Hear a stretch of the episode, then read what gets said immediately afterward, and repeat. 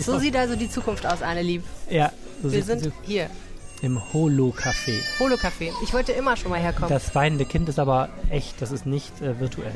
aber ist auch wahrscheinlich nicht repräsentativ. Das ist nur gerade ein bisschen unzufrieden. Ja, Wir probieren das gleich mal aus mit dem Holo-Café, okay? okay. Cool. Ähm, und dann sprechen wir über ähm, mehrere Themen.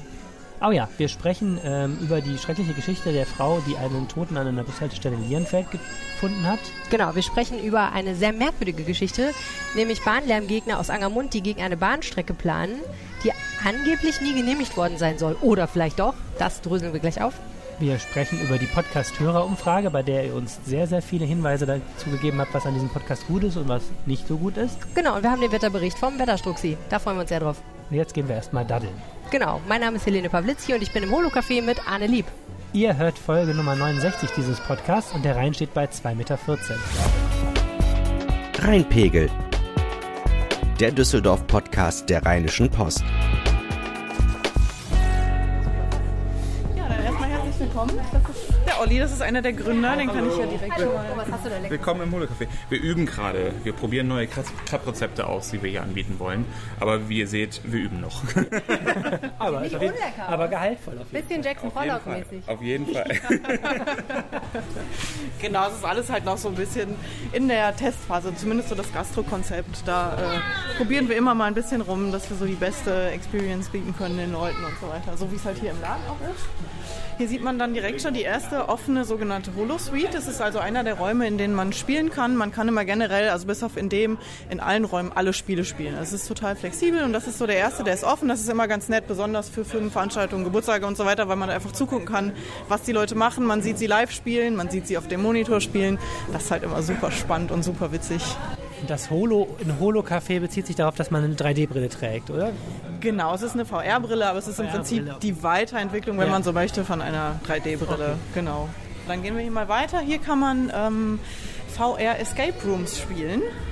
Und ähm, die sind von Ubisoft entwickelt in der Welt von Assassin's Creed. Das ist ja, kennt man ja, also wenn man da so ein bisschen Ah, im Thema Arne, ist. kennst du? Ja, ja kenne ich, weil ich mal bei Ubisoft Bist du eigentlich ein Gamer? lange nicht mehr. Nee, ich Ich spiele. habe nur mal so Sims gespielt und so. Ja, okay, aber auch schon, auch schon eine Weile her. Ne? Ja, da- das ist auch tatsächlich so mein Niveau. so bei Sims, irgendwann hat es aufgehört, aber ähm, das ist halt das Coole am VR, so zumindest an den Spielen, das kann halt wirklich jeder. Es gibt genau einen Knopf, den man braucht und das versteht jeder. Was mir jetzt so ein bisschen Sorgen macht, ist, dass die Wände so gepolstert sind. Rennen die Leute da immer gegen, oder wie?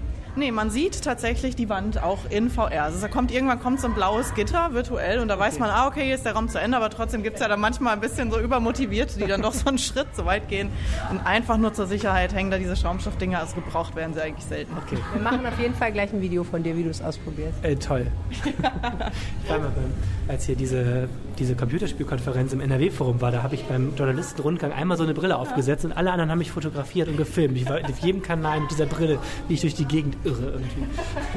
Ja, man denkt immer, man sieht so bescheuert aus, aber so stimmt finde ich es gar nicht. Hier kann man es auch mal sehen. Hier ist gerade eine Gruppe, die hier gerade spielt. Okay, cool. Sieht schon, sieht schon nicht Voll in Action, die Mädels. Genau, genau. genau. Wie lange gibt's euch und wer hat euch gegründet? Gegründet hat uns einerseits der Olli, der gerade schon vorne an der Theke war. Dann gibt es noch zwei weitere Gründer. Ähm, Das sind alles Game Designer. Alle drei Game Designer kommen also aus der Branche und haben gedacht, VR ist halt eine coole Sache, das wollen wir auch machen. Und genau, uns gibt es jetzt hier seit Dezember 2018. Und rein praktisch, wie funktioniert das? Also man bucht eine Zeit, man bucht einen Raum oder was bucht man eigentlich? Wie geht das? Man bucht ja, im Prinzip ein Spiel. Man, man sagt vorher, man kann vorher im Internet schauen, was gibt's für Spiele und dann kann man halt schauen, welches möchte ich gern spielen. Die Experience ist dann insgesamt 30 oder 60 Minuten und dann kann man sagen, ich möchte mit zwei bis vier Leuten kommen. Also es ist immer Multiplayer, man kann nicht alleine spielen bei uns. Und dann sagt man, okay, dann und dann möchte ich kommen und wir suchen dann den Raum im Prinzip aus. Ja. Cool. Können wir das mal ausprobieren? Auf jeden Fall. Ja, ich würde euch jetzt Fun Factory vorspielen. Es ist so eine Sammlung von verschiedenen kleinen Minigames, so ein bisschen wie, falls euch das was sagt, Mario Party. So in so eine Das kriege ich noch hin. Gut, Ja. Und genau. Fun Factory war doch mal in den 90er so eine Techno-Band, oder nicht? Da hat es aber nichts mit zu tun tatsächlich. Also es ist wirklich eine Fun Factory. Es sind verschiedene kleine Spiele, die einfach nur Spaß machen und äh, genau das von Burgerbraten, Schmetterling fangen ist alles dabei. Ich freue mich so aufs Burgerbraten. das wird bestimmt sehr gut aussehen. Okay, So, dann einmal am besten vorne festhalten. Die- das ist ja ein ziemliches Geschoss, so eine Feuerbrille, ne? Ja, nur noch. Hast du ja, Angst, das- Celine? Krass, okay. Sitzt sie bequem. Die sitzt gut, ja? Was siehst du? Ich sehe, oh mein Gott, ich sehe, boah, ich habe zu lange nicht mehr Computer gespielt, wow. Wie so ein Drogenrausch. Ich sehe äh, Berge im Hintergrund, die rot mit so roten, tja, ah, jetzt habe ich die schon getroffen. Ne? Und ich sehe ein blaues Gitter. Ah, das ist die Wand, okay, jetzt verstehe ich. Genau, genau. Dahinter sind Berge und Ster ein Sternenhimmel. Und in der Mitte ist so ein Köfferchen. Mit, vielleicht mit Munition. Und aus dem Nichts kommt ein Lachen, das bist du, Helene. Okay. Kiste greifen steht da. Geister! Es Genau, und die- Geister. Die Kiste kannst du gleich mit deinen Controllern greifen. Soll ich mal die ich dir zugreifen? jetzt, Ah, ja. Genau, Ach, dann zwei kannst du dir das ich, okay. Bändchen unten noch dran machen. Ah ja, das ist das. Ich werfe sie nicht wieder in den Kopf. Bändchen. Genau. Okay. Super.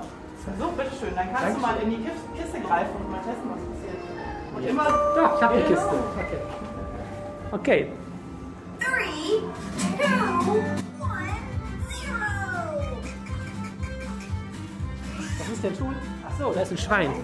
Aber denn das Schwein? Da unten das Schwein. Was muss ich machen? Obst auf den Schwein werfen. Ah, Obst auf mein Schwein werfen, natürlich. Also Helene, ich werfe jetzt Obst auf mein Schwein, falls du das nicht sehen kannst.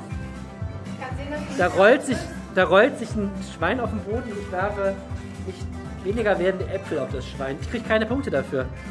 Muss ich was anderes machen? Da steht immer plus null.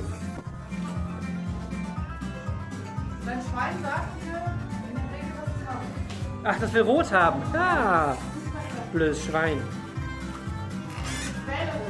Ja? Ah, jetzt kriege ich auch Punkte. Mein Schwein rennt weg.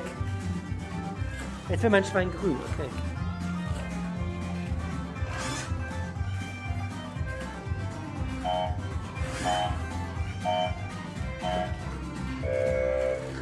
Oh, das war schlecht. Das wird schon wieder rot. Verdammt. Anne, du bist so ein semi-guter Spieler, habe ich das Gefühl. Was bin ich? So ein semi-guter Spieler. Ich bin ein Superspieler. Nur Fütter dein Schwein ist einfach nicht meine Spezialdisziplin. Hauptsache, du siehst gut dabei aus. Ja, bestimmt. Ja, komm, du arbeitest hier in dem Laden. Ah, 42 zu 31. Du übst immer heimlich nach Geschäftsschluss die ganze Nacht. Ja, krass. Was ich irre finde, man ist relativ schnell in der Welt. Also ich habe äh, ungefähr eine Minute lang Angst gehabt, dass ich dabei total dämlich aussehe und dann irgendwann äh, total losgelegt. Ich sah super aus dabei bestimmt. Ne? Nee, hat Spaß gemacht. Ich finde, das ist eine lustige Zeitbeschäftigung. Ich glaube, vor allem, wenn man es zu mehreren macht. Ja, genau. Zurück aus der virtuellen Welt, wo ich Schweine gefüttert und Gegenstände sortiert habe. Weißt du jetzt schon, ob du deinen nächsten Kindergeburtstag hier feiern wirst? Ich werde, glaube ich, ich weiß gar nicht, aber wann darf man denn hier rein eigentlich mit Kindern? Weil gerade das Kind war ja relativ klein. Diese Brille ist so schwer, die fallen einfach um, kleine Kinder. Na gut, die Kinder, die da jetzt unten waren, die waren ja auch so, keine Ahnung, fünfte, sechste Klasse, vielleicht die Mädels, keine Ahnung. Ja, das auf jeden Fall, das geht auf jeden Fall. Okay, die Gamification des Anne Lieb schreitet fort. Ja, Ähm, wir würden euch ganz gerne auf ein Event hinweisen, das stattfinden wird am 29. Oktober und nämlich äh, den dritten Rheinpegel Live. So dein großes Event. Diesmal sind wir im Maxhaus. Das ist das katholische Stadthaus in der Altstadt, wirklich eines der schönsten, ähm, der schönsten Städten, die es hier gibt in der Altstadt, ähm, um in Ruhe über etwas zu reden. Und ähm, wir werden über das Thema Verkehrswende sprechen. Hintergrund ist der Start der dritten Umweltspur in den Herbstferien und die sehr, sehr heiß diskutierte Frage, wo sollte Düsseldorf seine Zukunft sehen? Weniger Auto soll so bleiben, wie es ist. Kann es das überhaupt? Und wie machen wir das? Wir stellen uns gerade ein total tolles Podium zusammen und wir würden uns sehr freuen, wenn ihr dabei seid. Wie gesagt, Dienstag, 29. Oktober um abends und ihr könnt euch dafür auch anmelden. Das müsstet ihr dann bald mal googeln. Das ist alles noch nicht freigeschaltet, aber kommt bald. Der Eintritt ist frei. Der Eintritt ist frei und wenn ihr schon mal Lust auf das Thema Verkehrswende habt, könnt ihr auch äh, diese Woche äh, am Samstag in unsere Zeitung oder auf RP Online gucken. Da haben wir nämlich einen Schwerpunkt zum Thema Verkehrswende. Wir haben Post bekommen, und zwar sehr, sehr nette Post ähm, über Post. Twitter. Ja, Post. Diese Twitter-Post. Diese Twitter-Post, wer kennt sie nicht? Und zwar vom Twitter-User Jasper Nebel. Der hat uns in einem Twitter-Brief geschrieben, Vielen Dank übrigens für euren Rheinpegel-Podcast. Aufgrund meines Studiums lebe ich nicht mehr in Düsseldorf, aber höre immer den Rheinpegel und bleibe so auf dem Laufenden. Ich finde eure lockere Art super und Rheinpegel ist mein Lieblingspodcast. Weiter so. Ja, das hat uns sehr gefreut. Jasper, wir freuen uns, wenn du zuhörst und wenn du dich informierst über deine Heimatstadt. Ich muss sagen, ich habe mich nicht sehr informiert über meine Heimatstadt. Und als ich dann irgendwann mal wieder kam, war in Stender Sachsen-Anhalt immer noch alles wie vorher, Ein ICE halt. aber trotzdem alles ganz anders. Nee, es war ja immer ein ICE halt. Ich weiß Ja, nicht, ob es jetzt immer noch einer ist. Ja, ne? doch. Ich kenne Ja, Stendal hauptsächlich als ICE halt auf dem Weg nach Berlin. Ne? Ein wunderschöner ICE. Ja, Wenn ihr mehr darüber erfahren wollt, ähm, was unsere Hörer, nämlich ihr, über uns denkt, dann äh, wartet bis äh, zum dritten Drittel dieser Folge, denn dann äh, wird, werdet ihr darüber informiert. Es wird sehr, sehr interessant. Wir haben nämlich eine Umfrage durchgeführt und äh, wollten mal ein paar Ergebnisse mit euch teilen, dieser Umfrage. Wir haben gestern etwas gemacht ähm, in unserer Printausgabe, was wir lange diskutiert haben. Wir haben nämlich mit einer Geschichte aufgemacht, die ähm, eigentlich nicht so klassisch relevant ist. Also oftmals entscheiden wir dann unseren Aufmacher auf der lokalen Seite 1 ist irgendwas, wo wir sagen, da geht es um Millionen oder geht es um ein herausragendes Ereignis in irgendeiner Form, auch ein herausragender Kriminalfall. In dem Fall kann man das eigentlich nicht sagen. Es ging eigentlich ähm, um einen, ja, traurigerweise vielleicht sogar gar nicht so unalltäglichen Fall. Also aber jedenfalls ein Einzelfall. Ein Einzelfall. Absolut. Und ähm, was, glaube ich, auch Diskussionen ausgelöst hat, war, dass das eigentlich nicht, wie soll ich sagen, eine harte Nachricht in dem Sinne war. Also nichts, ähm, ja, wie du beschrieben hast, also kein äh, Programm, was die Stadt durchsetzt oder so. Meistens muss es ja ganz hohe Anforderungen an Neuigkeit und an Relevanz genügen, damit es auf der Seite 1 landet. Und äh, dieser Fall war, naja, sagen wir mal, irgendwie auch relevant. Also ich würde nicht sagen, dass das jetzt kein relevantes Thema war, aber eben, wie gesagt, ein Einzelfall, ähm, über den mal geredet werden sollte. Erzähl ihn uns doch mal.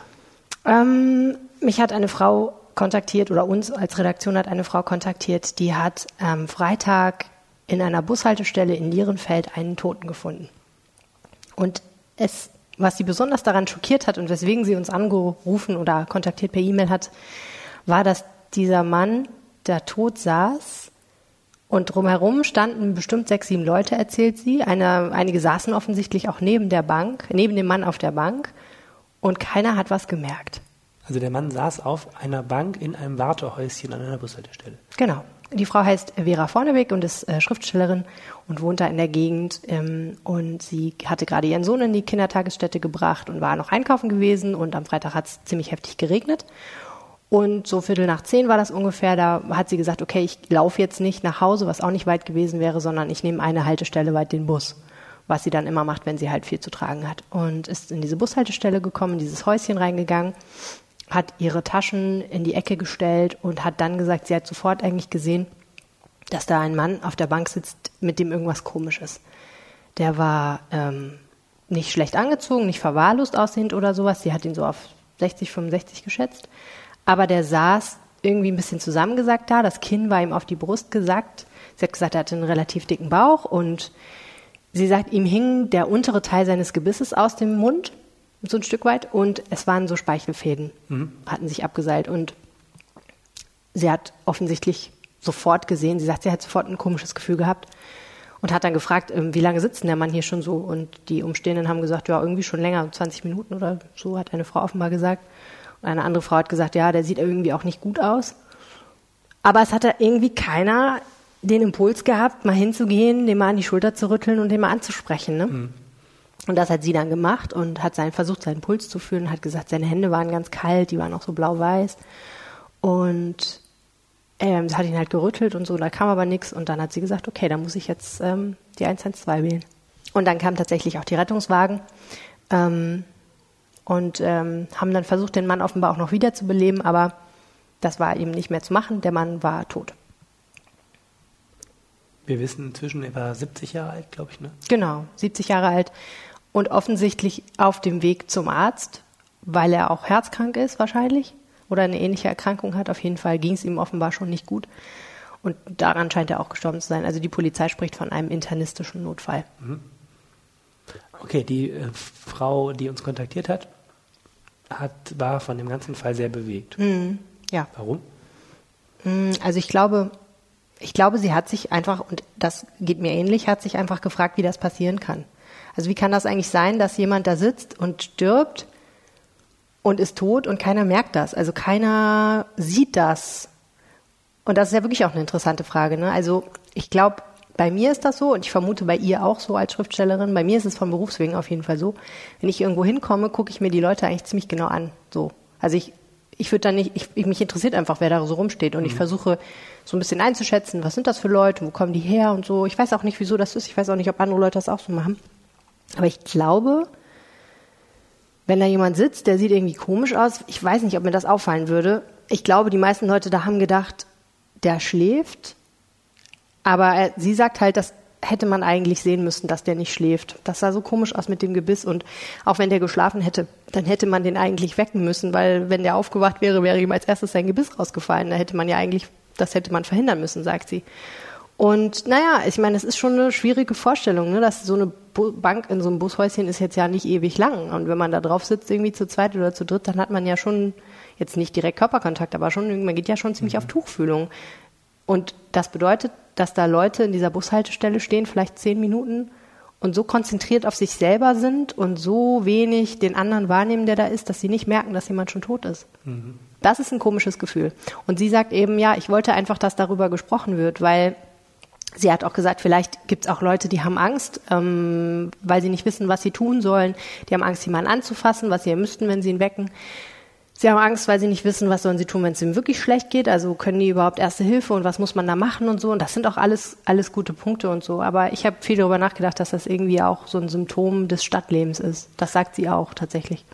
Das ist interessant. ne? Ich, ich fand die Leserkommentare sehr interessant heute, weil mh, einige waren empathisch und ein paar schrieben so ganz, ganz abgegessen. Ja, so ist es in der Großstadt auch heutzutage. Früher hat man noch ein bisschen drauf, aufeinander geachtet. Jetzt sind einem alle anderen egal oder man ist allen anderen egal.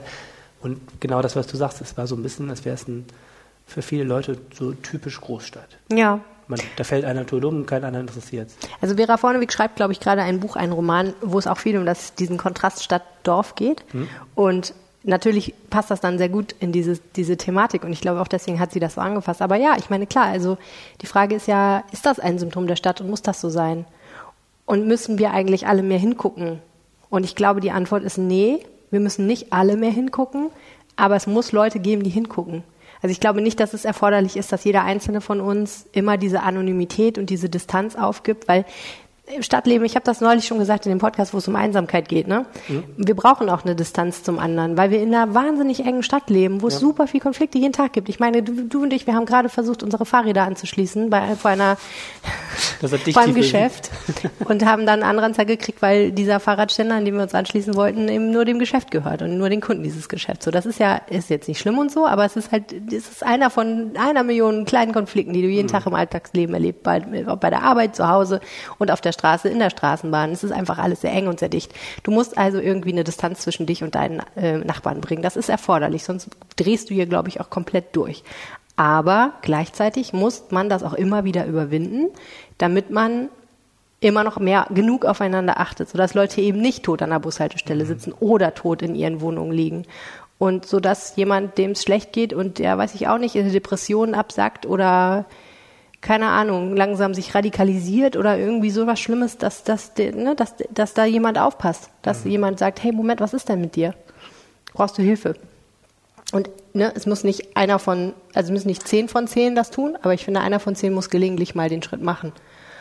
Und das ist halt, naja, ist eine schwierige Koordinationsleistung auch, ne? Wer von den sechs in der Bushaltestelle hätte sich denn bereit erklären müssen? Ja, ich überlege, ob das nur wirklich eine Frage ist, wie groß eine Stadt ist und wie hektisch eine Stadt ist, ähm, oder ob das doch auch eine Frage von gesellschaftlichen Konventionen ist. Das ist ja auch irgendwie gelerntes Verhalten.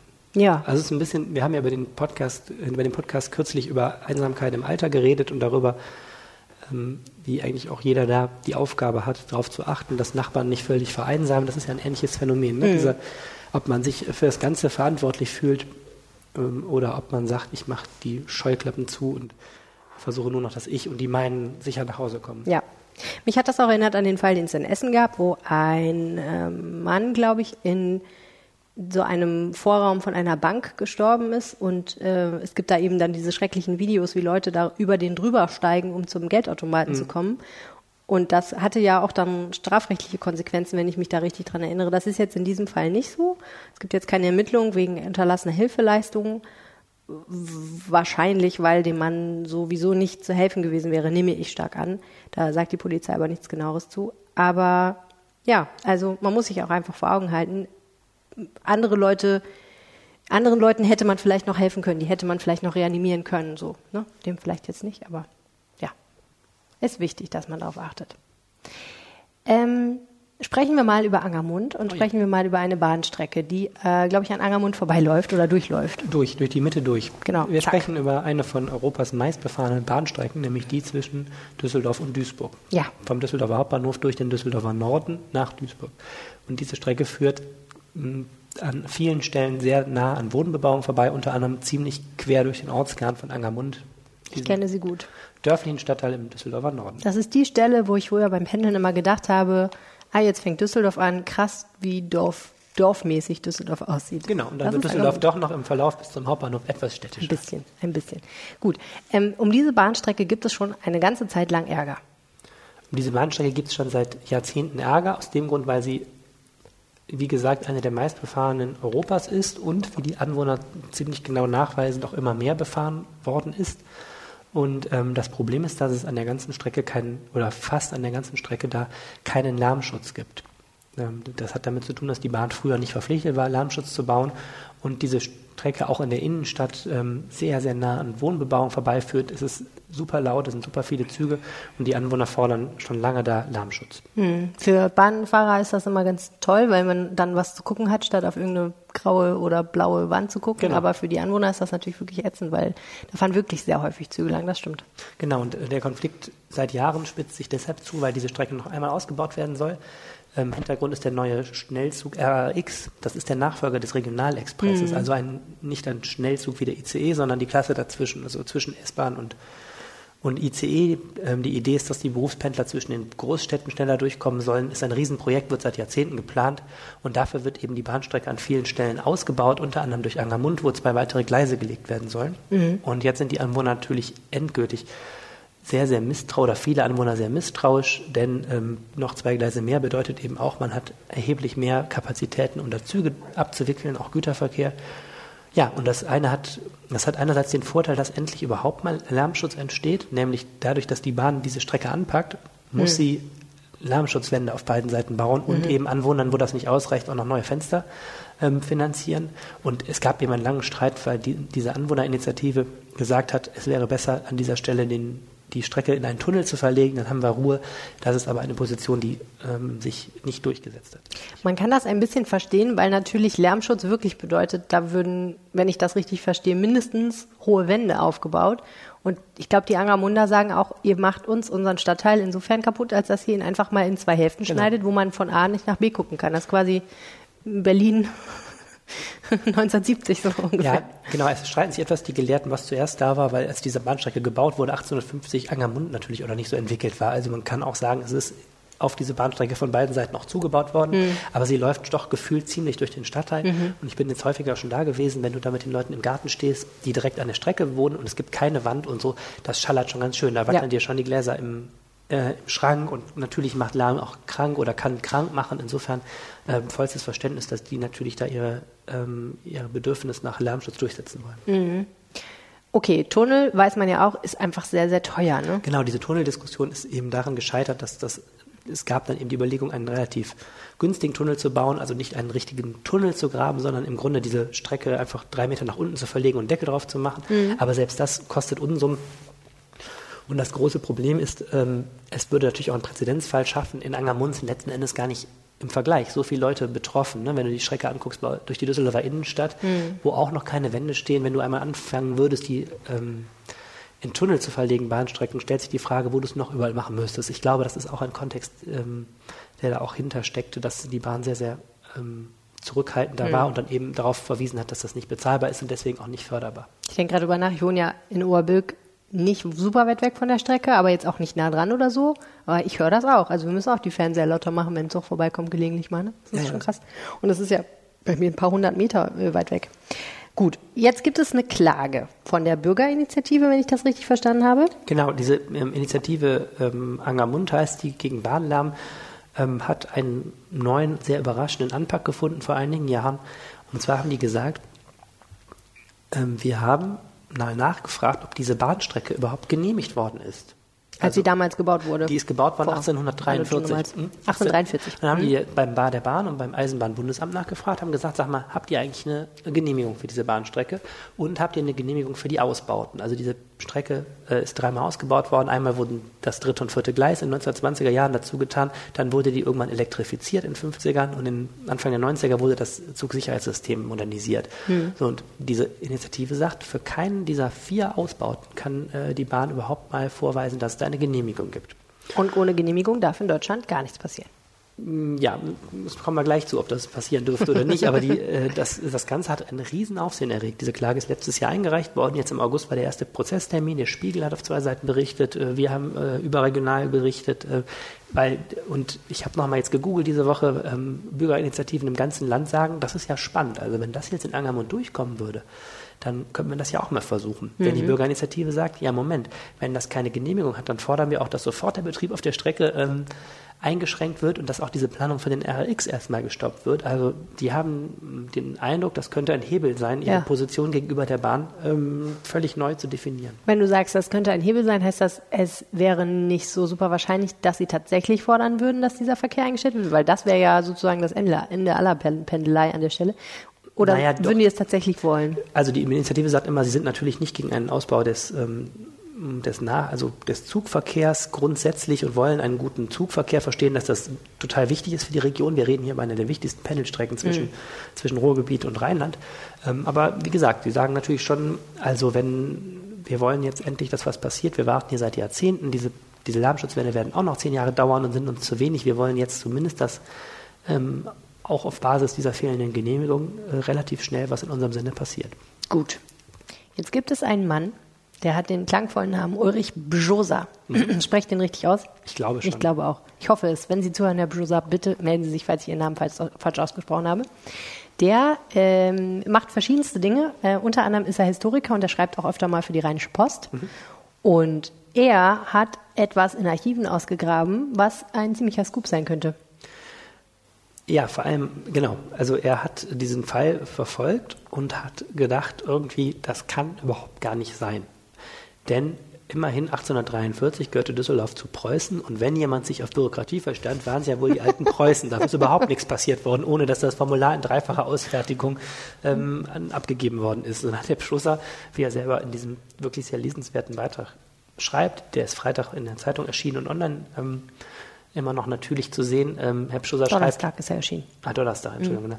Ähm, Herr Pschusser schreibt, er hat bei Chips und Bier sich einen Abend hingesetzt und mal gegoogelt. Verrückt. Denn viele Archive haben inzwischen sehr viele Bestände online stehen, die du auch wirklich sehr gut durchsuchen kannst. Ich habe das dann alles mal nachvollzogen, wenn mich das interessierte. Und da kannst du wirklich Gerichts, äh, da kannst du wirklich den Düssel, die Düsseldorfer Zeitung von 1843 kannst du echt richtig äh, mit einer Suchmaschine nach Stichworten durchsuchen und Ja. kannst im Vergleich zum analogen Suchen wahnsinnig schnell auch Fundstellen da auftreiben. Naja, und Herr Pschusser hat eigentlich die ganze Geschichte nachgezeichnet.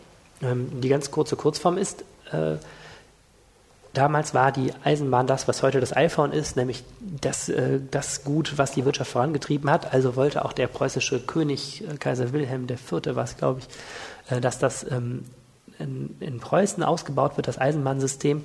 Das hat der Staat damals nicht selber gemacht, sondern hat eben Gesellschaften gegründet und hat denen aber Strecken ganz klar gegeben. Und so wurde auch für diese diese Strecke eine Eisenbahngesellschaft gegründet, Köln-Mindener Eisenbahngesellschaft, und die hat eben diesen Bau vollzogen. Ähm, Eine Genehmigung hat Herr Pschusser nicht gefunden. Was wir aber gefunden haben, ist ein Jahresabschlussbericht dieser ähm, Köln-Mindener Eisenbahngesellschaft aus dem Jahr 1846, in dem ganz klar drin steht, alle Genehmigungen für die Strecken sind erfolgt. Das ist das eine. Und das zweite Argument, was Herr Pschusser sehr, sehr gut ausführt, ist auch damals ähm, war das eben dieser Bau dieser Bahnstrecke war von höchster Stelle gewünscht und auch politisch begleitet. Also im Aufsichtsrat, ich weiß nicht, ob der Aufsichtsrat hieß, aber im Aufsichtsgremium dieser, dieser Köln-Mindener Eisenbahngesellschaft saß das Who is Who der rheinischen Königlicher Rat oder so. irgendwie sowas saß das Who is Who der rheinischen Politik, jeder Bürgermeister und Gemeinderat und so.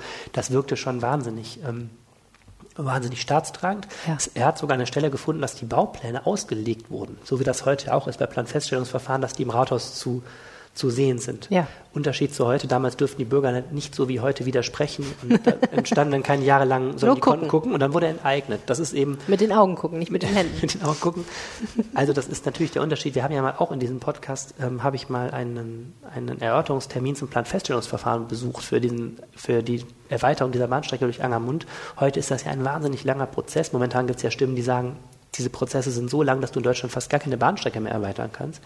Ähm, natürlich unter diesem Standard ist das damals nicht passiert, aber es ist ziemlich deutlich, Herr Schuster führt das sehr, sehr genau aus, finde ich, dass, ähm, dass das schon eigentlich diese These, dass das ein Schwarzbau war, dass die einfach da irgendwie losgelegt haben, ohne das sauber zu klären, dass das eigentlich nicht haltbar ist. Kann man denn schon absehen, was das für das Verfahren bedeutet? Also ich habe dann mit der ähm, Vorsitzenden der Bürgerinitiative vorher gesprochen, Elke Wagner. Das ist die Frau, die ähm, die Klage auch eingereicht hat, weil es können keine Vereine Klagen einreichen, sondern nur natürliche Personen. Und die sagt, ja, ja, das kann schon sein. Wir sind nicht die Ersten, die das sagen. Ähm, aber ähm, es geht nicht nur um Preußen. Sie sagt also selbst für die, selbst für die ähm, Nachrüstung in der Bundesrepublik könne die Bahn nichts vorlegen. Das kommt denen schon sehr komisch vor. Der erste Verhandlungstermin lief aber nach allem, was ich gehört habe, ich war leider selber nicht da, nicht gut. Der Richter hat auch argumentiert, eben damit, dass selbst Kaiser Wilhelm mit dieser Bahn gefahren ist und ihm das sehr komisch vorkäme, dass das ein Schwarzbau gewesen sein soll, die Strecke. Und der Richter hat auch schon ziemlich mh, durchblicken lassen, zumindest nach Ansicht vieler Zuhörer, dass das schwierig wird mit der Klage. Das hat auch die Bahn gesagt. Ich habe auch nochmal bei der Bahn nachgefragt. Die sagen auch, sie sehen sich nach dem ersten Prozesstag sehr zuversichtlich, dass diese Klage abgeschmettert wird. Kann natürlich sein, dass sie noch durch weitere Instanzen geht. Ähm, und die Bahn hat ähm, argumentiert natürlich mit dem Wohl der ähm, Zehntausenden, Hunderttausenden Bahnpendler. Ne, wenn man sich vorstellt, diese Strecke würde, der Betrieb würde überhaupt nur eingeschränkt, das wäre natürlich eine wahnsinnige Einschränkung. Da laufen auch die ICE drüber und so weiter. Also ähm, das ist eben das Problem an Bahnstrecken durch die Stadt. Sie sind Segen und Fluch, je nachdem, wie man mit ihnen zu tun hat. Na gut. Was wird die sicherlich nicht die Bürgerinitiative abhalten davon, da weiter äh, zu kämpfen? Also Nein, the ist ja fight auch, goes on. Die Fight Goes On ist ja, ein, äh, ist ja gutes Recht auch und ähm, es ist zumindest ein wahnsinnig spannender Fall, in dem man sehr viel auch mal über Eisenbahngeschichte in Düsseldorf lernen kann. Allerdings. Die schöne Wissenschaft beschäftigt uns auch weiter, denn ähm, wir wollten mal wissen, was ihr eigentlich von den ganzen Podcasts der Rheinischen Post haltet. Es gibt ja nicht nur diesen wunderbaren Rheinpegel, es gibt jeden Morgen den Aufwacher-Podcast, einen Nachrichtenpodcast. Es gibt einen Podcast für Mönchengladbach Fußballfans, der heißt Fohlenfutter. Es gibt einen Podcast für Menschen, die sich für alles, was das gute Leben und die Wissenschaft interessiert, der heißt Gut Leben. Und es gibt einen Podcast, äh, den ich auch noch die Freude habe zu moderieren. Da geht es um Landespolitik, die Ländersache. Und äh, den gab es eigentlich noch nicht, als wir diese Umfrage gemacht haben. Aber wir haben einfach mal einen Fragebogen online gestellt und euch gebeten, darauf zu reagieren. Und ganz viele haben das auch tatsächlich gemacht. Das hat uns sehr gefreut. Ähm, wir hatten etwas mehr als 500 Teilnehmer bei dieser Umfrage. Und ähm, jetzt wollten wir euch mal ein paar Ergebnisse vorlegen und mal ein bisschen darüber diskutieren. Denn wir haben auch gefragt, was gefällt euch am Rheinpegel und was gefällt euch nicht. Und die Ergebnisse haben uns, äh, Clickbait, äh, ein wenig überrascht teilweise. Wenn ihr Ergebnis Nummer 7 hörtet, werdet ihr weinen. Ja, werdet ihr weinen. Aber ihr werdet auch lachen, glaube ich. Ich habe auf jeden Fall teilweise gelacht, muss ich sagen. Aus Freude, aber auch, äh, weil es lustig war. Ähm, zu den Zahlen. 500 Menschen, etwas mehr, haben teilgenommen. 23 Prozent haben den Rheinpegel schon mal gehört. Das ist schon mal nicht schlecht. Finde ich So. gut. Wir waren der zweit am meisten gehörte äh, Ja. Podcast hinter dem Aufwacher. Dafür, dass wir einen Düsseldorf-Podcast machen, der jetzt vor allen Dingen Menschen, die sich für Düsseldorf interessieren, interessiert, was natürlich unfassbar viele Natürlich. sind, aber interessiert sich nicht für ne, Düsseldorf? Genau, äh, ist das gar nicht schlecht. Und von den Hörern des Rheinpegels hören 52 Prozent jede Woche den Rheinpegel. Und was mich total überrascht hat, ähm, 70 Prozent hören nach Feierabend oder am Wochenende. Genau. Ich höre auch immer Podcast nach Feierabend oder am Das hätten Wochenende. wir uns eigentlich denken können. Ne? Aber ich hab, mir wird immer eingebläut, die Leute hören das alles auf dem Weg zur Arbeit. Ja, voll der Unsinn. Quatsch. wir hören es auf der Arbeit, wenn sie zurückkommen von der Mit Arbeit. einem guten Glas Wein zu Ja. Hause. Also wir können uns Licht jetzt müssen uns nicht mehr so Licht dimmen. anstrengen, dass der Freitagmorgen schon online ist. Es reicht, wenn der Freitagabend online ist. Genau. Gut. Ähm, ich habe gedacht, wir fangen an mit der Frage, was gefällt euch nicht Ja. und den Antworten auf diese Frage. Ganz vielen Leuten gefällt nicht, dass der Podcast zu lang ist, Arne. Sollen sich alle nicht so anstellen. Das ist tatsächlich was, worüber wir auch sehr häufig nachdenken. Ähm, es wurde da auch, einer hat auch gesagt, ich muss gerade mal gucken, ob ich das finde. Ähm, manchmal zu lang, was andererseits auch wieder gut ist, wenn man umfassend informiert werden möchte. Daher finde ich es wichtig, so etwa 40 Minuten nicht zu überschreiten. Das klappt ja auch. Ähm, ehrlich gesagt, nein. Heute wird es nicht klappen und Ja. die letzten drei Podcasts hat Nee. es auch nicht geklappt. Aber wir bemühen uns Wir wirklich. Das Problem echt. ist, ja, vieles, also ich glaube, dass das der Grund, warum der Podcast etwas länger ist manchmal ist, wir haben es, er ist halt nicht geskriptet. Also es, wir haben sehr wenig aufgeschrieben vorher, sondern ein paar Fragen und ein paar Fakten und so schreiben wir uns auf, aber wir haben keinen Ablauf. Und dadurch gerät man natürlich manchmal ein bisschen vom Hundertsten ins Tausendste. Wir bemühen uns aber Ja, sehr. wir bemühen uns Möchte sehr. ich sagen. So, jetzt lass uns zur nächsten Folge kommen, sonst verlieren wir so viel Zeit. Genau. Es gibt Leute übrigens auch, die sagen, der Podcast ist zu kurz. Dann gab es Leute, die sagen. Fand ich witzig. Einige Leute, ja, gab zwei Leute, genau, die sagen, der Podcast ist zu kurz. ja, dann gibt es äh, leider einige Leute, die sagen, die monothematischen Folgen seien nicht so der Hit. Die seien etwas schwächer als die normalen Folgen. Ja, also viele argumentieren halt, dass sie sagen, ähm, ich interessiere mich eigentlich für die Düsseldorf-Nachrichten, dafür höre ich den Podcast und ähm, möchte nicht eine Stunde lang was über Tino Ross, den Boxer oder äh, Anatol, Anatol. den Künstler hören. Genau. Äh, Habe ich vollstes Verständnis für. Manchmal machen wir das deswegen, weil wir ein Thema so spannend finden. Manchmal machen wir das auch, weil wir auch manchmal beide nicht da sind. Muss man auch mal fairerweise sagen. Und äh, dann machen wir lieber eine Monofolge, die wir vorbereiten konnten, als gar keine Folge. Außerdem ist das Schöne an Podcasts ja auch, man muss sie nicht hören. Ja. Aber wir wollen natürlich, dass alle alles hören. Entschuldigung, ihr müsst natürlich trotzdem. Was ich schön fand, war die Kritik, äh, es gibt den Podcast so selten. Es gibt den Podcast so selten, das fand ich auch nett. Äh, dann gab es Kritik, die fand ich auch lustig. Warte ganz kurz. So. Sollen wir den öfter machen? Ich meine, äh, meine, das ist jetzt wirklich so eine Marktforschungsfrage irgendwie. Wenn wir jetzt sagen, wir splitten, also der Podcast ist zu lang und kommt zu selten, dann könnte man ja auch sagen, wir machen pro Woche zwei Folgen und machen die immer nur 20 Minuten lang oder so. Wenn die Menschen das. Oder 10 äh, Minuten, Oder ja. 10 Minuten vielleicht. Wäre das können, besser? Dann können die Menschen, selbst wenn sie einmal die Woche hören, können die sich ihre Top-Folge zusammensuchen individuell. schlecht. Meldet euch, wenn ihr das besser findet. Ja, bitte, also meldet euch sowieso, wenn ihr irgendwas findet oder nicht findet. Genau. Dann fand ich sehr lustig, einige haben gesagt, ähm, doof an dem Podcast sei, dass er sich nur mit Düsseldorf beschäftigt. Einer wünscht zum Beispiel, dass wir uns mit Hilden beschäftigen. Oder mit dem Umland oder mit Krefeld, dem Kreis, Mönchengladbach. Kreis Neuss. Ja, und auch sehr schön fand ich den Hinweis, weniger internationale Inhalte. Ich weiß nicht, ob Ja. das heißt, wir machen zu viele internationale Hinweise oder er wünscht sich mehr internationale Inhalte. Ist halt ein Düsseldorf-Podcast, ne? Ja, Aber an sich wäre es eine schöne Idee, wenn es sowas auch in Hilden gäbe Ja, und toll. in Köln und in Mönchengladbach und aber so. ich glaube, zu Hilden könnten wir beide jetzt zum Beispiel relativ wenig beitragen. Also kleiner Tipp, wenn ihr wirklich Bock habt darauf, dass es so einen Podcast auch in eurer Stadt gibt und wenn ihr eure Stadt im RP-Verbreitungsgebiet liegt, dann schreibt doch einfach mal eine Mail an eure Lokalredaktion oder ruft da kurz an und sagt, ihr würdet auch gerne so einen Podcast hören. Vielleicht machen die dann ja einen. Würde ich nicht ausschließen wollen. Ja, und dann gab es ähm, sehr, sehr viel zum Thema, du hast das ähm, subsumiert unter dem Thema Qualität, da gab es sehr, sehr viele unterschiedliche Hinweise. Hm. Menschen sagen, wir würden zu viel irrelevant drumherum reden. Einer fand das Live-Video von der Umweltspur ganz schlimm wegen der miesen Qualität. Das war auch wirklich das schlecht, war auch ganz schlimm wegen der miesen Qualität. Das wussten wir nicht. Das, das Problem war, ähm, das wackelte irgendwie total, Aber aber, das- das konnte man nicht sehen, während man es aufnahm. Es war ganz die sah da super aus. Nur Genau. hinterher, als man es bei Facebook geguckt hat, das war ähm, Ja, einfach schlimm. das hatte irgendwas mit dem schlechten Funknetz Das zu war tun. ganz schlimm wegen der miesen Qualität. ja, Stimmt. aber wir, wir, wir können, wir wissen, wir waren auch ratlos. Dann hat einer geschrieben, das war nicht ich selber, über die Umweltspur könnt ihr gerne weitersprechen. Ich finde das sehr spannend. Also das gehört zu dem, das hab, ist abgetrennt, aber das ist derselbe Mensch, der sagt, so, die Umweltspur, Videos. genau, das Video war schlecht, aber ihr könnt gerne weiter darüber sprechen und ich würde mir ein Live-Event wünschen, darin können wir schon mal einen Haken machen, Ja, kommt, geht 29. klar. Oktober. Okay, was gefällt euch? Warte, ich muss noch eins sagen, ein Punkt, ähm, den kann ich schnell beantworten, Hm? äh, Kritik, ich weiß nicht, wann er kommt.